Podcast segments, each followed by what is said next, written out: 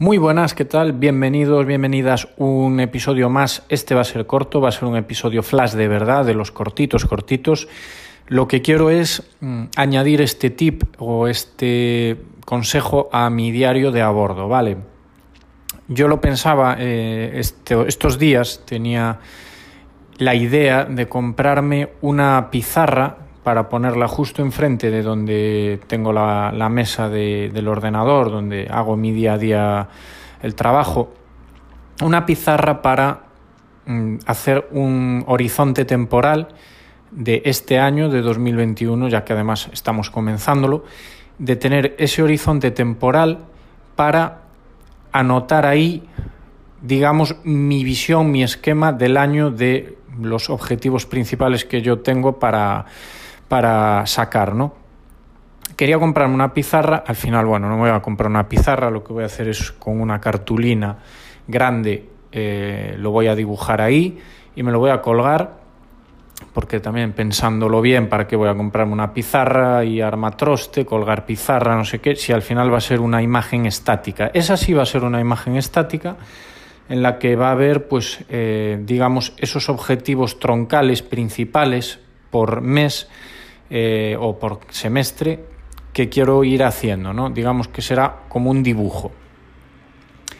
¿Y mm, por qué mm, grabo este episodio? Porque realmente es importante para mí, para mi organización, para mi forma de verlo, para, digamos, cómo a mí me van saliendo mejor las cosas, es tener esa visión global, ¿vale? Esto realmente pues tampoco tendría que ser solo laboral o profesional, sino que yo ahí en ese board voy a poner mis objetivos también eh, o cuestiones personales que quiero ir sacando, ¿no?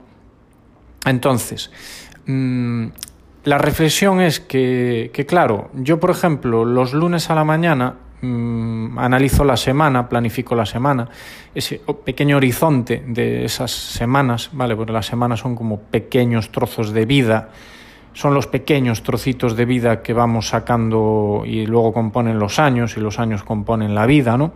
Bueno, pues esos pequeños trocitos de vida, cada lunes a la mañana, eh, los organizo, ese pequeño horizonte semanal. ¿Para qué? Para ver qué tengo esta semana, eh, qué eventos tengo esta semana y bueno, ir repasando todo lo que tengo que hacer durante la semana, casar o enlazar la semana anterior con esta eh, y, bueno, tener una visión clara. Pero claro, luego, luego, a un nivel superior, tenemos la visión de la que os estoy hablando, esa visión global. ¿Y por qué es importantísimo y por qué yo quiero tener frente a mí esa visión global con esos objetivos globales principales? ¿Vale? Y a lo mejor sí también ir poniendo objetivos más pequeños, a lo mejor mensuales, que son esos típicos objetivos, esas típicas eh, proyectos o tareas que tienes que sacar, pero siempre vas procrastinando. ¿Por qué? Siempre hay incendios semanales que apagar, incendios semanales que surgen, nuevas tareas que van surgiendo. Y claro, ¿cuál sería el error o cuál es el error?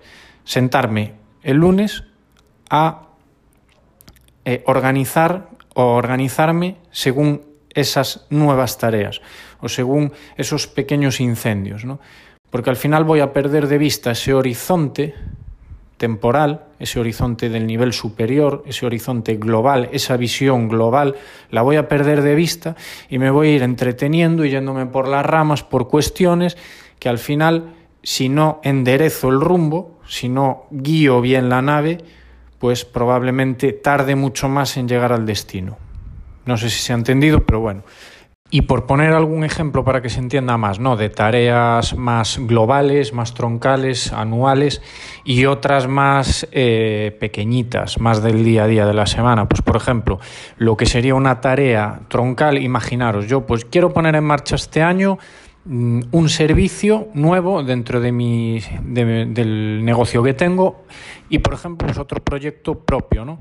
Por ejemplo, un proyecto troncal o, un, o esa tarea troncal que añadiría, mm, digamos, como anual, sería, por ejemplo, y lo habéis visto en un episodio que publiqué hace, hace poco, bueno, lo habéis escuchado y visto, a lo mejor si entrasteis a la web, Pues era poner en marcha eh, referee.es, que es un portal con una web, con un directorio de influencers. Claro, a ver, esto no es un, una tarea que puedo hacer en una semana.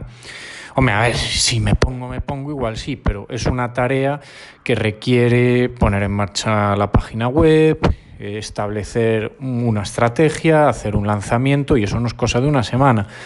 Entonces yo puedo coger y decir, bueno, pues mira, el referi eh, lo quiero poner en marcha, pues por ejemplo, creo que el verano va a ser buen momento porque eh, pues hay más tranquilidad, etcétera. Bueno, pues eh, en junio coloco referi y lo tengo ahí en esa visión, ¿no? Para verlo.